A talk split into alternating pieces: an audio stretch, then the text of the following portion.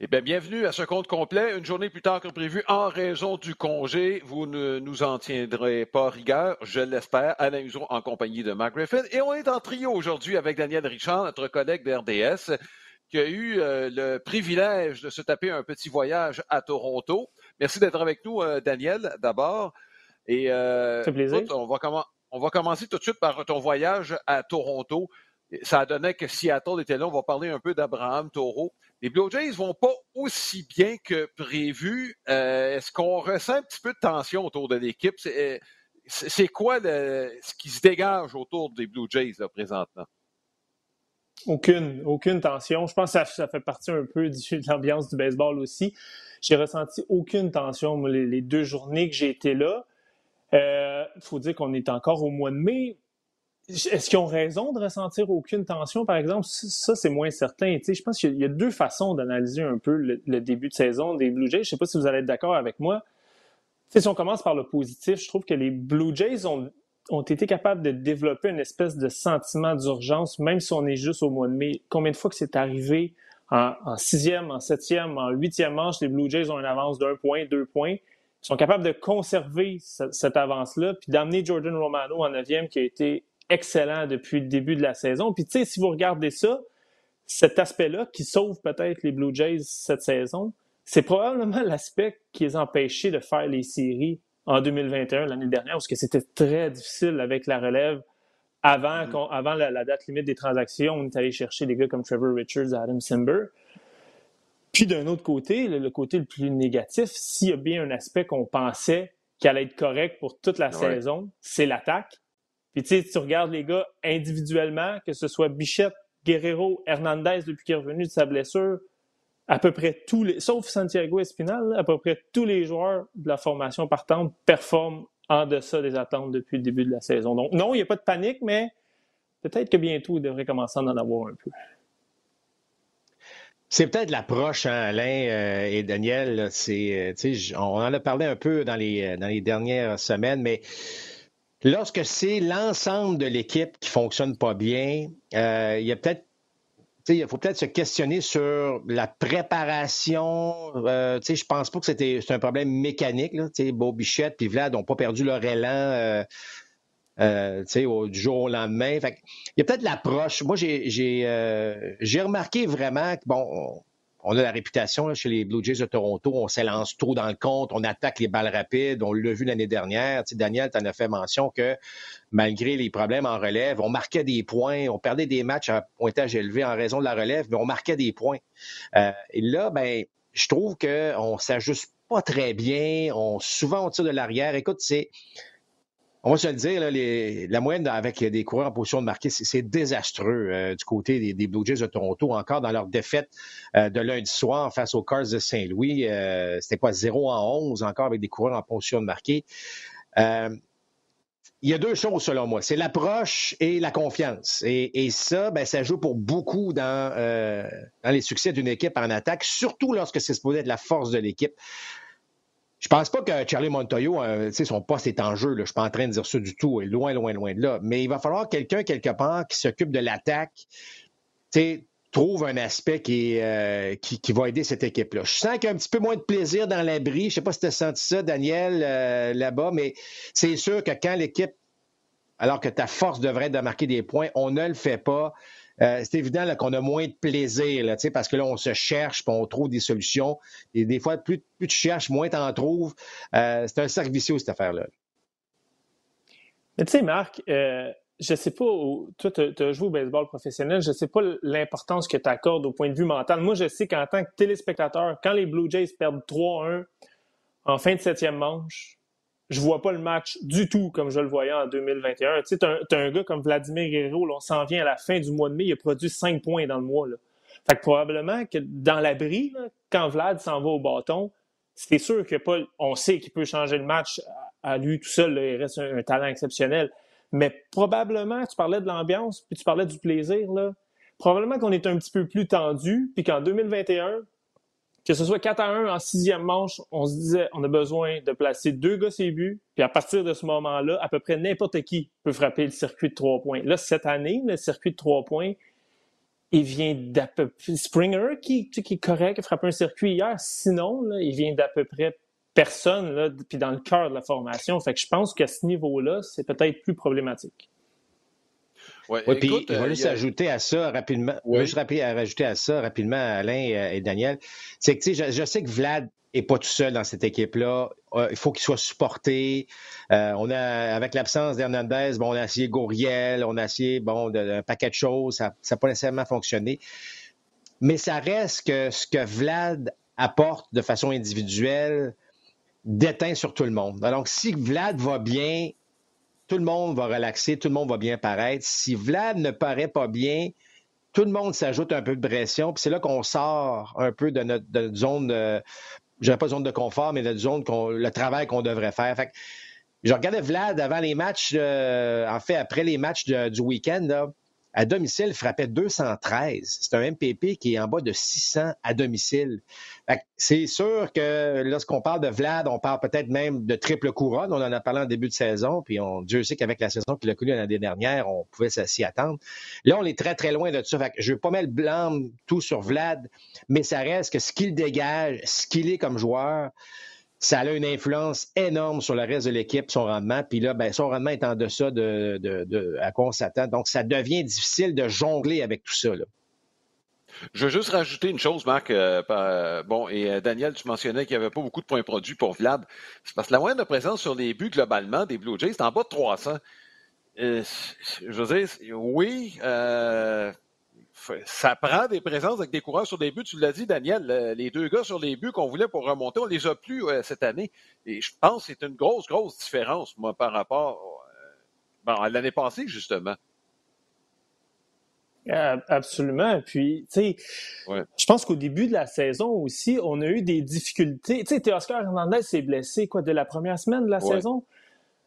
Je sais qu'on a, on a un peu changé la, façon dont on construit les formations de départ, mais quand un gars comme Lourdes Gouriel, qui frappe en arrière de Vladimir Guerrero pendant trois semaines, puis qu'il y a quoi, il y a deux circuits, je pense, depuis le début de la saison, Vladimir Guerrero est pas mal moins peurant là, à, ce moment-là. Donc, ça, aussi, ça vient. Si tu n'es pas obligé d'affronter un des trois meilleurs frappeurs du baseball majeur, puis qui voit moins souvent des tirs tentants. Tu sais, la, fameuse glissante à, la hauteur de la ceinture, là, ben, s'il l'a vu trois fois moins en 2022 qu'en 2021, c'est certain que ça va déteindre sur ses statistiques. Ceci étant dit, je veux dire, les Blue Jays, au niveau de la fiche, étaient à peu près à la même place l'an dernier. Il y a deux équipes de plus qui font les, une équipe de plus qui font les séries cette année dans, dans l'américaine et dans la nationale. Je pense que quand ça va partir, ça va probablement partir en paquet, surtout si ça part par Vlad. C'est, le offensivement, là, les Blue Jays ont beaucoup de bons frappeurs, mais c'est le joueur de concession. Là. Puis comme Marc, tu l'as mm. dit, j'ai comme l'impression que quand lui va partir, je, je suis convaincu qu'il va partir à un moment donné, les Teoscar Hernandez, les Beau Bichette, les Lourdes, les, même Matt Chapman, si tout ce monde-là se met à partir en même temps, ou la plupart, là, on va avoir un portrait différent. Oui, dans le cas de Chapman, il va falloir me convaincre parce qu'on en a parlé la semaine dernière, euh, moi et Marc, euh, c'est à la baisse un petit peu. Là. C'est un petit peu, euh, je pense c'est le même dossier que les Francisco Lindor. Hein. La tendance n'est pas à la hausse. Il va falloir nous convaincre davantage. Daniel, il y a deux sujets sur ton passage à Toronto sur lesquels j'aimerais qu'on parle. Et Abraham, d'abord, le joueur ou la position où les Blue Jays sont le mieux placés par rapport au reste de la Ligue. Et ça, c'était pas attendu, c'est au deuxième but avec un joueur qui joue régulièrement maintenant, Santiago Espinal. Je pense qu'on est d'accord là que les jours de Kevin Biggio sont comptés dans l'organisation des Blue Jays. Euh, Espinal donne un rendement en défense bien au-dessus de la moyenne, non seulement ça, mais avec des coups sûrs très opportuns. Euh, j'imagine qu'on en parle beaucoup à Toronto. Quel beau joueur de baseball, Santiago Espinal. Si je pouvais être un joueur du baseball majeur, ce serait modelé avec ce, ce joueur-là. Puis petite anecdote, là, je suis arrivé à trois. Les deux, les deux matchs que je suis allé voir à Toronto, les deux rencontres étaient à 19h. Je suis arrivé à, 15h, 4 h avant le match. Puis les deux fois, à 3 h, 4 h avant le match, Santiago Espinal attrapait des roulants au deuxième but, attrapait des roulants avec un court bon.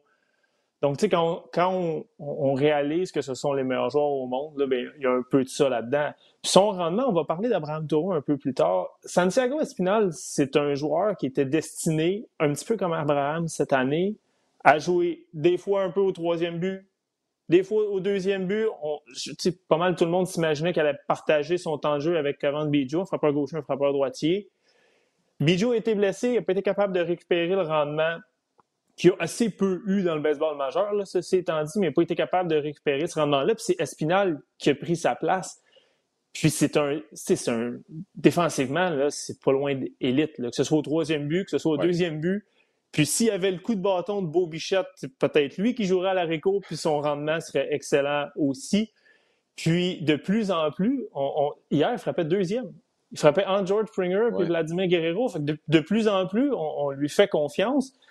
Puis c'est exactement, c'est un joueur qu'on s'attendait à voir un petit peu partout, jouer quoi, 125, 130, 135 matchs. Puis maintenant, à la fin du mois de mai, c'est le joueur partant de deuxième but des Blue Jays, puis probablement le frappeur le plus régulier depuis le début de la saison aussi. On appelle ça saisir l'occasion. On appelle, tu sais, je veux dire, combien de fois on voit ça dans le baseball, des, euh, des joueurs qui, euh, bon, soudainement, euh, voient une opportunité de jouer, peut-être pas tous les jours, mais de jouer suffisamment pour démontrer ce qu'on a, ce qu'on peut faire dans le baseball. Et là, ben, la blessure de Bijou a confirmé euh, la place d'Espinal pendant un petit bout de temps au deuxième. écoute, il a sauté, il a ouvert la porte à, à, à grand coup de bâton, justement. Puis là, ben, moi, moi j'aime ça, ces histoires-là. Parce qu'il y en a beaucoup d'histoires où c'est l'inverse qui se produit, où là, il y a l'occasion de se faire valoir, puis pour toutes sortes de raisons, ça ne fonctionne pas. Dans ce cas-ci, ça fonctionne. Et non seulement ça fonctionne, mais c'est probablement la plus belle histoire des Blue Jays en ce moment, cette année. C'est mm-hmm. cette surprise d'avoir Espinal. Alors imaginez si comme Daniel t'a mentionné, si Vlad se met à frapper, euh, si Hernandez se met à frapper, si tout le monde se met à frapper, puis qu'Espinal continue ce qu'il fait actuellement, là, on va vraiment trouver quelque chose euh, de fort intéressant du côté des Blue Jays de Toronto. Puis j'aimerais ajouter rapidement aussi, euh, bon, on est rendu à la fin du mois de mai ou presque. Je regarde les Yankees de New York, là, ils vont avoir joué 13 matchs contre les Orioles de Baltimore déjà. ce que je veux dire par là, c'est qu'il faut attendre avant euh, le, le, calendrier là, va, tout ça va se balancer à un certain moment donné là, où les équipes vont jouer contre des équipes plus faibles et plus fortes de façon équitable. Fait que, faut que les Blue Jays se maintiennent à peu près 3-4 matchs au-dessus de 500 puis euh, jusqu'en attendant que tout le monde se replace, c'est là qu'on va pouvoir voir si l'équipe peut, euh, peut se distinguer à ce moment-là. là oui. Euh, Daniel, euh, bon, euh, Abraham Taureau, malheureusement, il est sur la liste des joueurs blessés. Il a quand même frappé un gros circuit. Je ne sais pas s'il était encore à Toronto lorsqu'il l'a frappé, là, son coup de circuit contre les Blue Jays, qui a fait un peu mal. Pour la première fois qu'il se distingue à Toronto, Abraham. Oui. bon, c'est pas une grosse moyenne au bâton, c'est pas une grosse production, mais tu as écrit un texte sur lui. On aime sa polyvalence, une qualité qui est recherchée chez des joueurs qui sont pas nécessairement réguliers, mais qui peuvent dépanner là, à plusieurs endroits. Deux choses rapidement, Alain. Abraham Taureau, sa série à Toronto, c'était le premier match de la série, c'était la première fois qu'il revenait à Toronto depuis ce fameux circuit avec le, match en point de, de Justin Verlander. Puis Marc, il y a quelque chose que je t'ai entendu dire souvent faut que tu sois capable d'exploiter tes forces au baseball. Hein. Si, on analyse, ben, dans tout, si on analyse rapidement Abraham Toro, est-ce que c'est quelqu'un qui peut frapper 45 circuits dans une saison puis avoir une moyenne de 200 puis jouer à tous les jours quand même? Probablement pas. 25 peut-être, mais pas 45. Est-ce que c'est quelqu'un qui va être capable de frapper 200 coups sûrs par année? Probablement pas non plus. Il volera pas 45 buts. Puis c'est pas c'est pas un gant d'or à la Réco pendant 10 ans, là, à la Carlos Correa ou à la Simmons, un joueur comme ça. Ceci étant dit, c'est quelqu'un qui peut jouer au troisième but avec efficacité, au deuxième but aussi, peut dépanner au premier but, pourrait probablement dépanner dans la gauche ou dans la droite aussi. C'est quelqu'un qui peut être utilisé à peu près partout dans la formation offensive. Puis surtout, un point qu'on a tendance à oublier qui est important, c'est un frappeur ambidex. Ça, ça veut dire que s'il joue pas en fin de match, en septième manche, en huitième manche, que le lanceur soit gaucher, que le lanceur soit droitier, il peut, il peut embarquer. Fait ça commence à faire plusieurs options.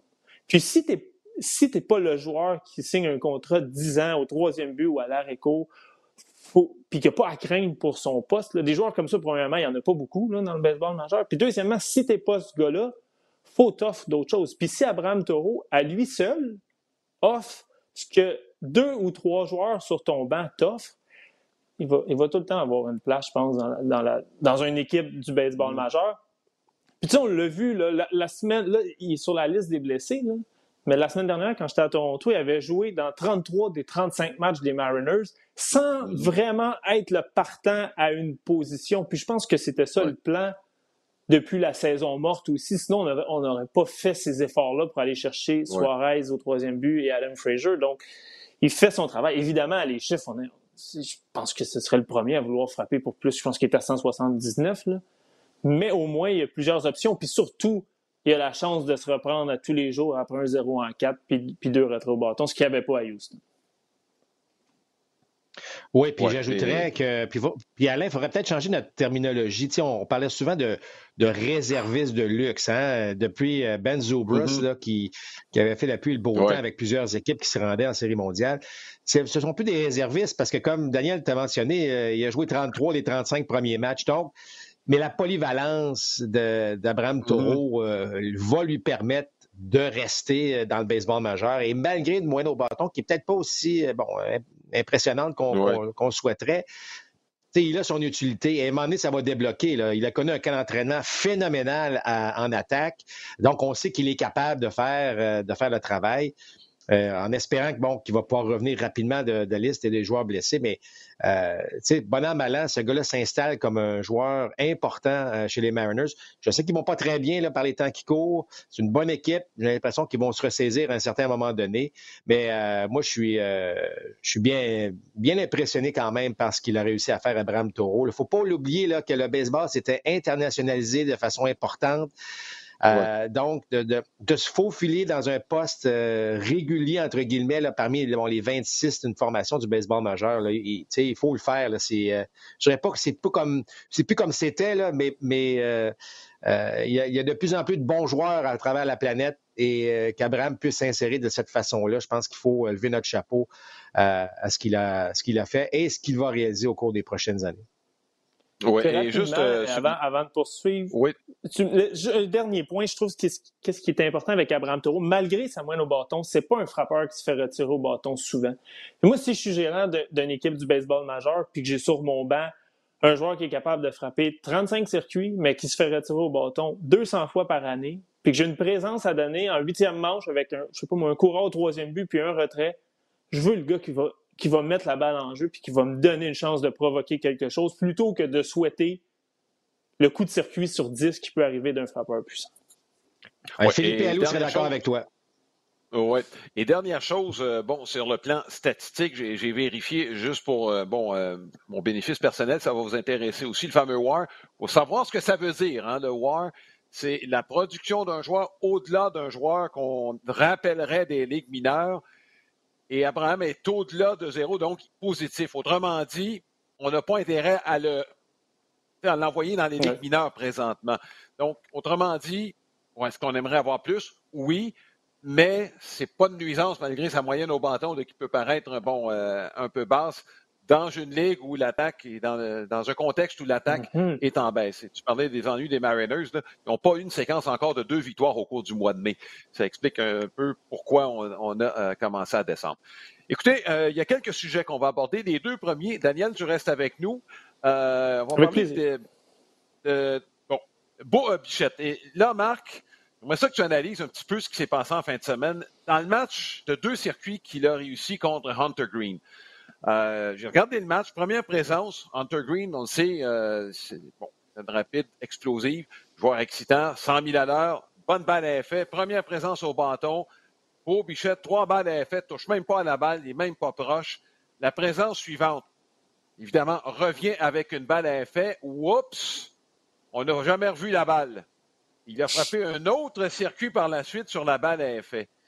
Et là, la question que je te pose, peux-tu blâmer Hunter Green d'être revenu avec une balle à effet compte tenu de ce que Beau Bichette avait fait sur le premier tir? Là, c'est un gars qui réussit un ajustement absolument parfait.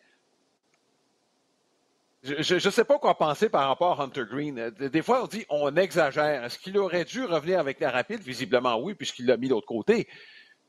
Mais tu ne peux pas te blâmer d'être revenu avec ce tir-là. Ben, écoute, Alain, c'est tellement facile au baseball de dire on aurait dû, là, mais euh, c'est le jeu d'échecs. C'est le fameux jeu d'échecs entre lanceurs et frappeurs. Puis, euh, dans ce cas-ci, ben, c'est Bichette qui a démontré rapidement un ajustement. C'est aussi simple que ça. Écoute, t'es lanceur, puis le frappeur n'est pas capable de frapper un tir en particulier ou à, un endroit en particulier. Tu vas abuser de ça jusqu'à temps que le frappeur démontre que là, il est capable d'aller chercher ce lancer-là. En cas de Bichette, en fait, ce que j'aime de, de ce qu'on mentionne, c'est qu'on a besoin de plus de voir ce, genre d'ajustement-là chez les frappeurs des Jays. On en a parlé un peu tantôt. je trouve que l'approche est un peu. Euh, alors, dans ce cas-ci, là, Bichette est arrivé au bâton, même s'il aime des balles rapides. Là, il est arrivé au bâton en se disant OK, je vais attendre la balle à effet. Je vais anticiper avant deux prises une balle à effet que je vais pouvoir maîtriser. Et c'est exactement un peu ce que tu qu'on doit faire comme, euh, comme frappeur. C'est pour ça que on a fait le match, Alain, entre les Dodgers et les Nationals lundi soir. Bon, Tyler Anderson lance 90-91 000 à l'heure. Mais tu as vu, hein, les frappeurs des Nationals essayaient d'anticiper. Tu avais beau écoute, il les a maîtrisés de A à Z. Donc, il jouait dans leur tête parce qu'il les mélangeait à chaque fois. Alors ça, c'est, on a vu que les frappeurs des Nationals n'ont pas été capables. Ça a pris le troisième tour au bâton pour enfin voir un gars qui a, qui a mis un, bon élan là-dessus. Donc, bravo à Beau Bichette de voir ça. Puis, je reprends les propos de Greg Maddox. Maddox faisait exactement ça. Il dit, moi, là, tant que tu ne me prouves pas que tu vas frapper mon changement de mm. vitesse ou ma, ma balle rapide tombante, il n'y a même pas de cachette, mon ami, là. je la lance. Bonne chance avec ça.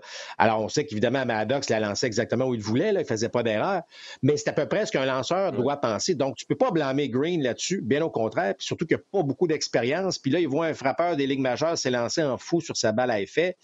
Même le receveur va, appeler, évidemment, ce genre de tir-là. Euh, alors, mais probablement que la prochaine fois que Green va affronter Beau Bichette, ben, les deux vont se souvenir de ça, puis là, on va tenter d'aller dans une autre direction pour mélanger davantage le, frappeur. Alors, euh, je suis encouragé de voir ça de la part de Bichette. C'est ça qu'il faut voir plus souvent chez les frappeurs des Blue Jays par les temps qui courent. C'est de cette façon-là qu'on va trouver une manière de, se sortir de, cette impasse à l'attaque. Oui, euh, c'est ce qu'on n'a pas vu assez souvent, Daniel. Bon, tu étais à Toronto, là, je ne sais pas, à l'attaque, c'est sûr que non, c'est pas tendu plus qu'il faut. On à peu près la même place que l'année passée. Mais ce que Bichette a montré, il a un bon mois, de mai euh, par ailleurs, le beau Bichette. Même son jeu en défense est loin d'être parfait encore. Ben, c'est certain que défensivement, ce ne sera probablement jamais. On parlait de Carlos Correa, je pense pas qu'il y, a ce talent-là. Tu sais, oui, l'année la semaine passée à Toronto, on était au milieu du mois, frappait au-dessus de 300. Là, c'est certain qu'il est 0 en 9 hier, puis avant 0 en 5, 0 en 4. C'est certain que ça fait mal un peu, mais le, tu parlais du match de, ce week-end contre Hunter Green.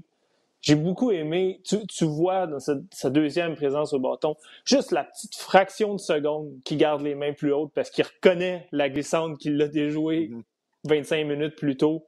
Tu sais, Beau Bichette, s'il y a un frappeur pour lequel il est tellement talentueux, les gars, premièrement, c'est un frappeur qui n'est pas obligé. Les hanches s'avèrent à une vitesse incroyable. je pense que c'est un frappeur qui est capable aussi de profiter d'un tir bas à l'extérieur pour frapper ça au champ opposé. Il l'a plus démontré au, mois de mai. Mais je pense qu'il reste. Tu sais, moi, dans ma tête, Beau Bichette, c'est un, un, frappeur qui est capable d'aller chercher 200 coups sûrs par année. C'est un des frappeurs de contact. Je pense qu'il peut être un des meilleurs du baseball majeur. Fait que ça a été mieux au mois de mai, mais on parle d'une moyenne au bâton de 263 quand même. Je pense qu'il est capable d'aller chercher un, petit peu plus que ça. Puis oui, défensivement, c'est peut-être le seul point d'interrogation dans l'avant-champ défensivement pour les, pour les Blue Jays. Juste terminer sur ce dossier-là, Marc, dans le fond, l'erreur de Hunter Green, ça a peut-être été sur le deuxième coup de circuit de Beau Bichette, parce que c'est encore une balle glissante qui, lui a servi, puis euh, on cherche encore la balle. Oui, ben, il ne faut pas oublier là, que euh, bon, la glissante était peut-être pas le bon choix de tir, mais en même temps, si tu lances la glissante au bon endroit, tu vas peut-être t'en tirer aussi. Donc, ce qu'on appelle les fameuses hanging sliders, là, si on n'a pas l'expression, ben, tu sais, on fait pas exprès dans des... La, la glissante reste un tir extrêmement efficace si on le maîtrise, un peu comme le changement de vitesse, mais si on rate, on va en payer le prix. Euh, tu rates un changement de vitesse un peu haut dans la zone, c'est sûr que tu vas en payer le prix. Ben, la glissante, encore pire. La glissante, là, c'est la glissante qui, arrive à la ceinture, c'est écrit frappe-moi sur la balle. Puis c'est rare qu'un gars mm-hmm. du baseball majeur va la rater à ce niveau-là. Donc, euh, c'est pas facile d'être lanceur non plus. Hein. Je pense qu'on le réalise à quel point c'est difficile. Puis, mais tout ça pour dire que Hunter Green a tout un avenir devant lui. Là. Oui. Écoute, tout de suite, on va passer à l'autre sujet qui implique euh, bon, un événement qui est arrivé avec les Blue Jays de Toronto. Alec Manoa lance huit bonnes manches et lui veut finir le match. On dit non, c'est terminé. Euh, il y a juste deux points d'écart. un des, euh, Daniel, tu l'as mentionné, Jordan Romano a une superbe saison. Manoa veut finir. Il n'y a rien qui indique qu'il est en train de faiblir ou quoi que ce soit. Là, c'est le quatrième tour au bâton. Il y a plusieurs éléments dont il faut considérer bon, euh, l'importance euh, selon le gros cahier des Blue Jays de Toronto. Et dans le gros cahier, c'est marqué que si on se rend là, c'est Jordan Romano qui va lancer la neuvième manche. Euh, Daniel, je vais revenir à toi tantôt parce qu'il y a une sous-question à ça que, je veux te demander. Question générationnelle. Mais Marc, toi, tu aurais aimé qu'on amène Manoa. Moi, Alain, je veux qu'on gère le match le match qui se déroule devant nos yeux. Je sais que logiquement, ben, c'est comme ça. Puis tu probablement que on sait maintenant comment ça fonctionne. On, gère le match avant que le match commence. On a une idée de ce qu'on veut faire. Euh, probablement qu'on s'est dit, dans le meilleur cas, Manoa va nous lancer sept bonnes manches, puis on va en mettre un huitième, puis on va mettre notre releveur numéro un neuvième. Puis là, Manoa est dominant. Et non seulement dominant, avait à peine 80 lancés.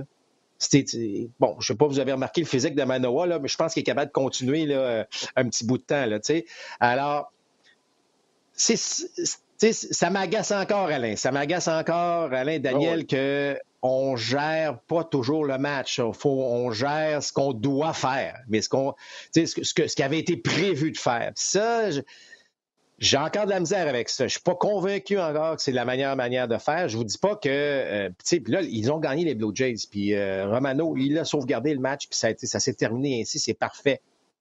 Mais tu sais, compléter un match, euh, la façon dont il a lancé, moi, je trouve qu'il méritait de retourner au monticule. Il méritait, puis il mettait pas son équipe dans le trouble, pas du tout. La seule, raison, tu l'as mentionné, Alain, c'était le quatrième tour. Puis là, on sait que la moyenne au bâton, ben, après troisième tour, habituellement, c'est davantage supérieur. Mais sinon, là, j'aurais aimé qu'on gère ce match-là, puis qu'on le laissait. Puis là, tu vas me dire, ouais, il y avait juste deux points d'écart. Fait que s'il donne un but sur balle, puis là, tu amènes Romano dans une situation plus délicate. Je comprends tout ça. Mais ça reste que il y, a 80 lancés, il est capable d'aller au-delà de ça. Il est dominant. On n'aime pas frapper une balle d'aplomb presque contre lui durant ce match-là. Ça revient toujours à gère ce que tu vois en avant de toi, gère le match, puis après, prends la décision de ce que tu vois et non de ce qui était prévu. Ça a toujours été ma philosophie, puis je la tiens, je la tiens encore, même si je comprends le reste. Mais ça reste que moi, euh, j'aurais préféré euh, qu'on garde, puis qu'on. Romano a été même, je vous dirais, à la limite, surutilisé, peut-être même en avril. À un moment donné, c'était incroyable. Il lançait euh, deux jours mm. sur trois, trois jours sur quatre. À un moment donné, au mois d'août, au mois de septembre, il va falloir que Romano en pleine forme. Alors là, on avait l'occasion mm. peut-être de lui laisser une journée de congé d'additionnel, puis laisser un gars qui est en pleine possession de ses moyens de finir le travail. Euh, Daniel, euh, rapidement, juste sur cette décision-là, j'ai l'impression, de toute façon, je te regardais, d'accord avec Marc là-dessus. ah oui, oui, je suis d'accord. Tu sais, le risque zéro, les gars, il n'existe pas. Il n'y a pas de garantie que Manoa, effectivement, donnera pas un but sur balle et un circuit en neuvième manche. Mais s'il ne lance pas un match complet avec 80 quelques tirs après huit manches, il n'en lancera jamais. Je pense, je pense qu'il y a ça aussi.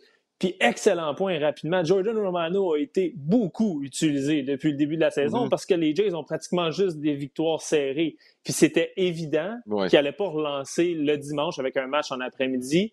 Donc je pense que les conditions étaient réunies pour permettre à Manoa de lancer un match complet, surtout qui est c'est un partant étoile depuis ses débuts dans le baseball majeur. Oui. Bon, écoute, euh, Daniel, euh, pendant qu'on t'a, bon, il y a un certain espace générationnel entre toi et moi et Marc. Là. Euh, Marc est entre nous deux. Bon, à peine. Euh, écoute, on, en a parlé. la façon de faire des gérants, ça a changé depuis euh, l'époque où on a commencé, nous, moi et Marc, à regarder et à jouer au baseball. Euh, tu n'as pas connu Dick Williams probablement. Tu as connu un peu Philippe, à peine, probablement. Eux, quand même, quand même. ils avaient une équipe c'est eux qui décidaient ce qui se passait. Est-ce que ce que tu vois, la façon de faire présentement, euh, les gars de notre génération, c'est sûr qu'on peut s'ennuyer un petit peu des gérants qui prennent leurs propres décisions. Il n'y en a presque plus aujourd'hui. Comme Marc le disait, les décisions se prennent avant que le match commence. Et ça, c'est quelque chose qui t'embête. Et là, tu ne fais pas de parole de ta génération, dans le fond. Là. Ben, vous allez peut-être être surpris de ma réponse. Tu sais, moi, quand je vois, il n'y a jamais personne. Revenons à Alec Manoa rapidement. On l'a vu, là, il était. Tu sais, Bougonnet, il n'était pas content après la huitième manche. Il n'y a jamais un gérant qui va se plaindre de ça. On s'entend, là. Tu veux que ton lanceur, qui va, qui va probablement devenir le partant numéro un des Blue Jays pendant plusieurs années, tu, tu veux, tu veux le breaker. Tu veux pas lui dire, s'il te plaît, retourne-y. Ceci étant dit, si c'est lui qui commence à prendre les décisions à sa deuxième, dans, sa deuxième saison dans le baseball majeur, ça, mm-hmm. ça va être long. Donc, Charlie Montoyo, je veux dire, et Pete Walker, parce qu'ils ont, l'air de prendre des décisions conjointement. Un mm-hmm. coup que la décision est prise, la décision est prise, puis quand même, même que le joueur se déshabillerait puis il ferait des pirouettes en arrière dans l'abri, on, on, tient la décision. Ceci étant dit, j'aimerais ça, comme Marc l'a dit, qu'on soit capable de s'ajuster au match, puis que, c'est pas c'est pas un film, c'est pas une série télévisée, puis qu'il y a un script avant. Euh, donc, Alec Manoa, j'adore, j'adore son agressivité. J'adore même le fait qu'il soit, tu sais, Alec Manoa qui lance, en le regardant dans l'abri, t'es pas capable de deviner s'il lance ou il lance pas ce jour-là. Il sourit, parle avec ses coéquipiers, ça, fonctionne, il performe quand même.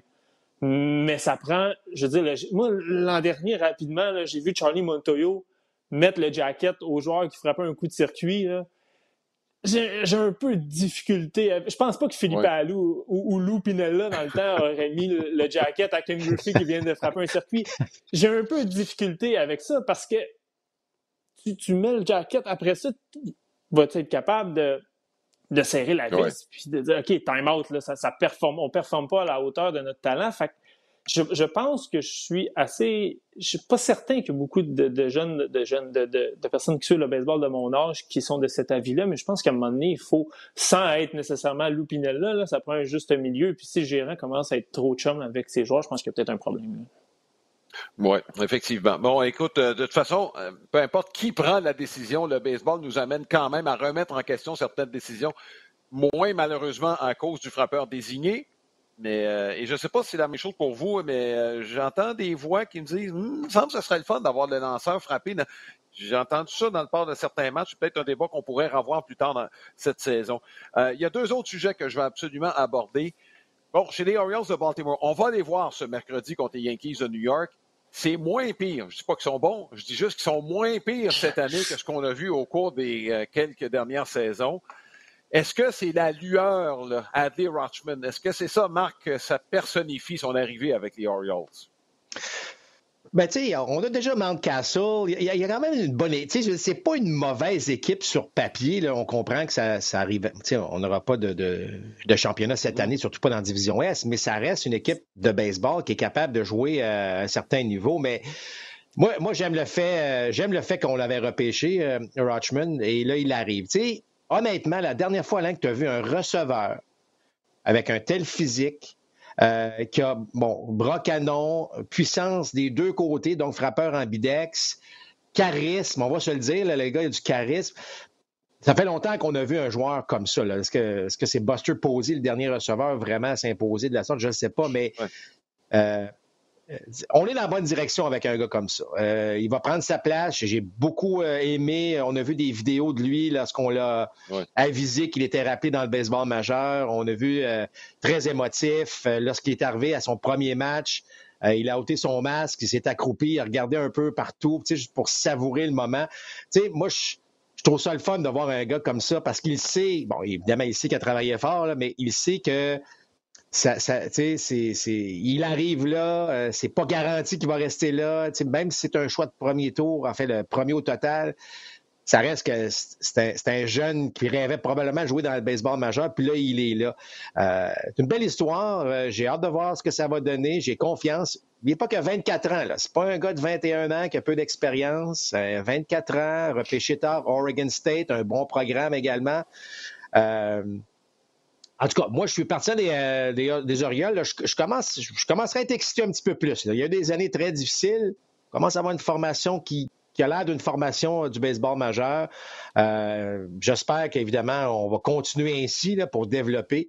Mais on est dans la bonne direction. J'aime ce que je vois. Je, lui souhaite évidemment que ça fonctionne dans le cas de Rochman. Oui, et euh, Daniel, écoute, euh, dans le cas des Orioles, il y avait deux, deux forces avant que la saison commence, en relève et chez les voltigeurs. Euh, en relève, quand tu ne gagnes pas, tu n'en as pas de besoin, donc on en a échangé deux aux Marlins.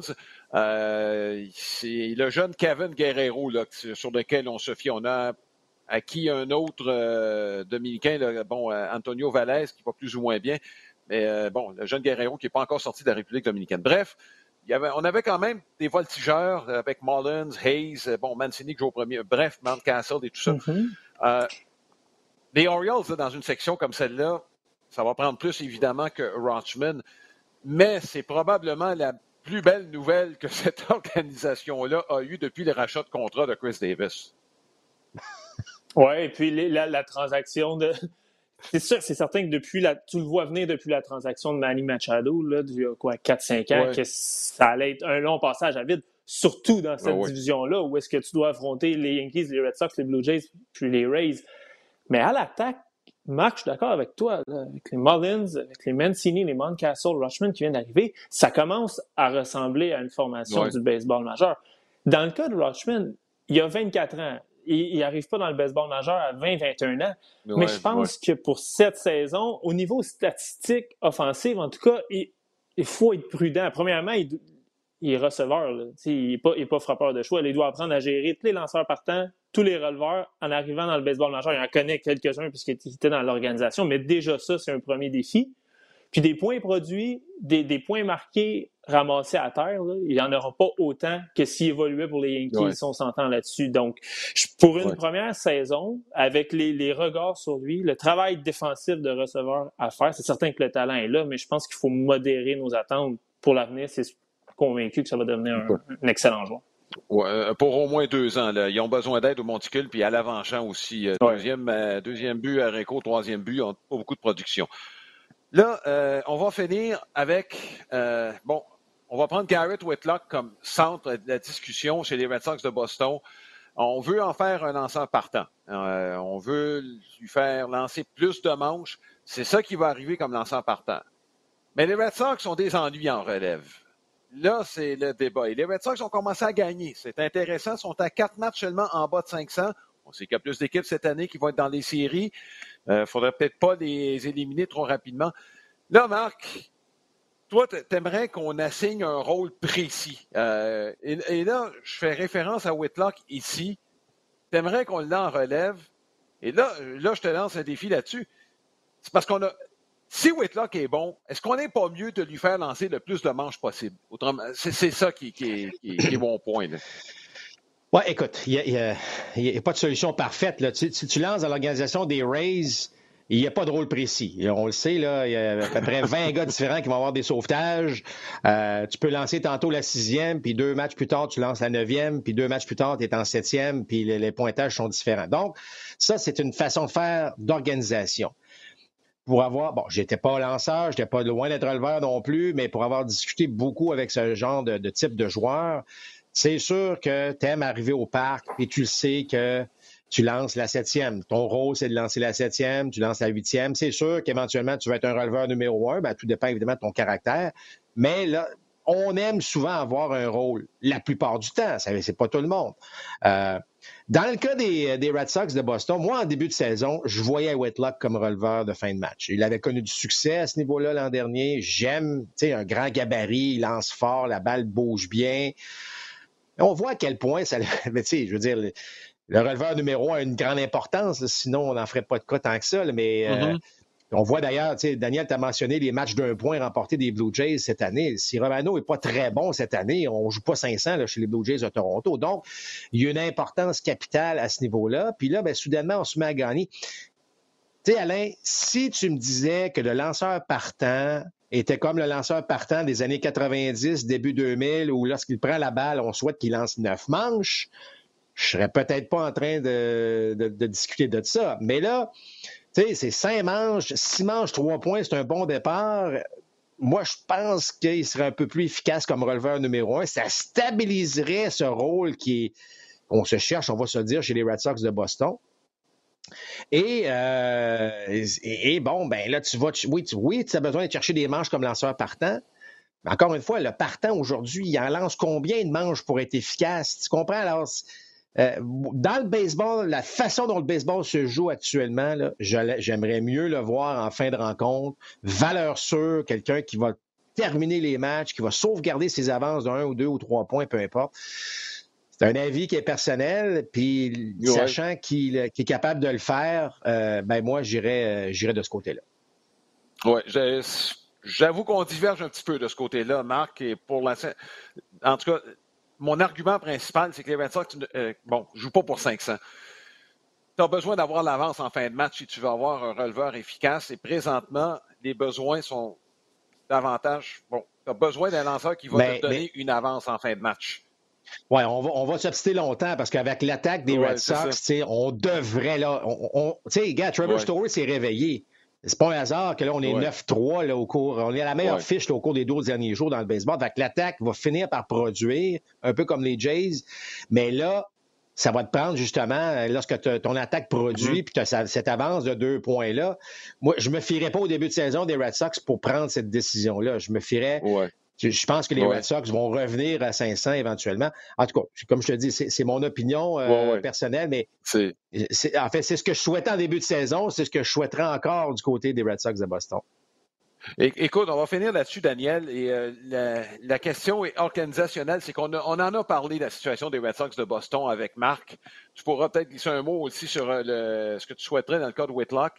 Mais la question va être assez directe. Est-ce qu'on pourrait terminer la saison chez les Red Sox avec Tristan Casas au premier, Duran au deuxième, Story à l'arrêt court et Dalbec au troisième? Oh.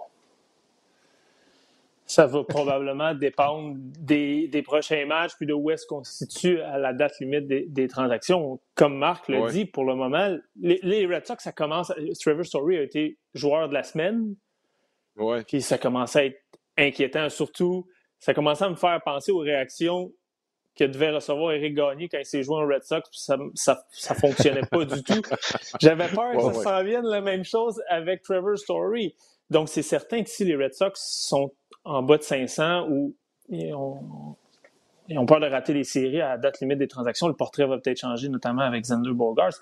Dans le cas de Garrett Whitlock, rapidement, il y, a de, correspondre aux besoins de l'équipe, mais il ne faut pas oublier, il en est à sa deuxième saison dans le baseball majeur. Est-ce que tu veux correspondre aux besoins de l'équipe en l'utilisant, en l'utilisant un peu partout? Moi, personnellement, je suis contre ça. Marc, tu parlais des Rays.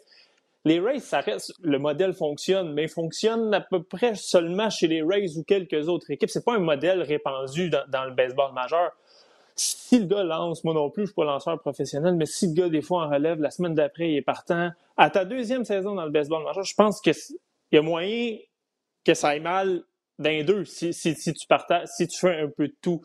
Donc, lui, si le rendement qui est le plus efficace, c'est d'être releveur numéro un ou d'être euh, en huitième manche, qu'il soit là, puis qu'il soit là pour tout le temps, même si ça va mal pour les Red Sox, parce que dans les prochaines années, c'est probablement lui qui va t'aider. Même chose s'il est partant. Donc, de faire les besoins des Red Sox, c'est une chose, mais on ne parle pas d'un lanceur de 32, 33 ans en fin de carrière. On parle peut-être le futur des Red Sox. Fait que moi, c'est à ce niveau-là que, je regarderai aussi.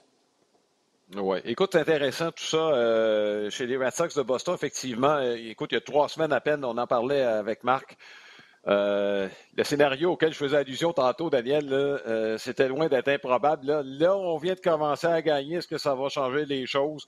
Bref, le, bon, le calendrier s'en vient. Les Red Sox vont affronter les Jays plus souvent. Les Yankees vont avoir fini avec les Orioles bientôt. Donc, euh, le niveau de jeu va se relever un peu. Ça va être intéressant. Euh, Daniel, merci beaucoup d'avoir été avec nous. Euh, tu eu pas mal de plaisir à Toronto, j'en suis convaincu. On aura probablement l'occasion de se reparler. Et Marc, ben, nous, on va se revoir ce mercredi. On parlait des Orioles de Baltimore. On va aller voir contre les Yankees au New York ce mercredi. Les Orioles, d'ailleurs, qui ont gagné le premier match de euh, cette série. Voilà ce qui complète euh, ce balado compte complet. J'espère que cela vous a plu. On vous souhaite du bon baseball d'ici la prochaine, qui sera lundi de retour à l'horaire normal. Donc, portez-vous bien. À la prochaine. Salut tout le monde.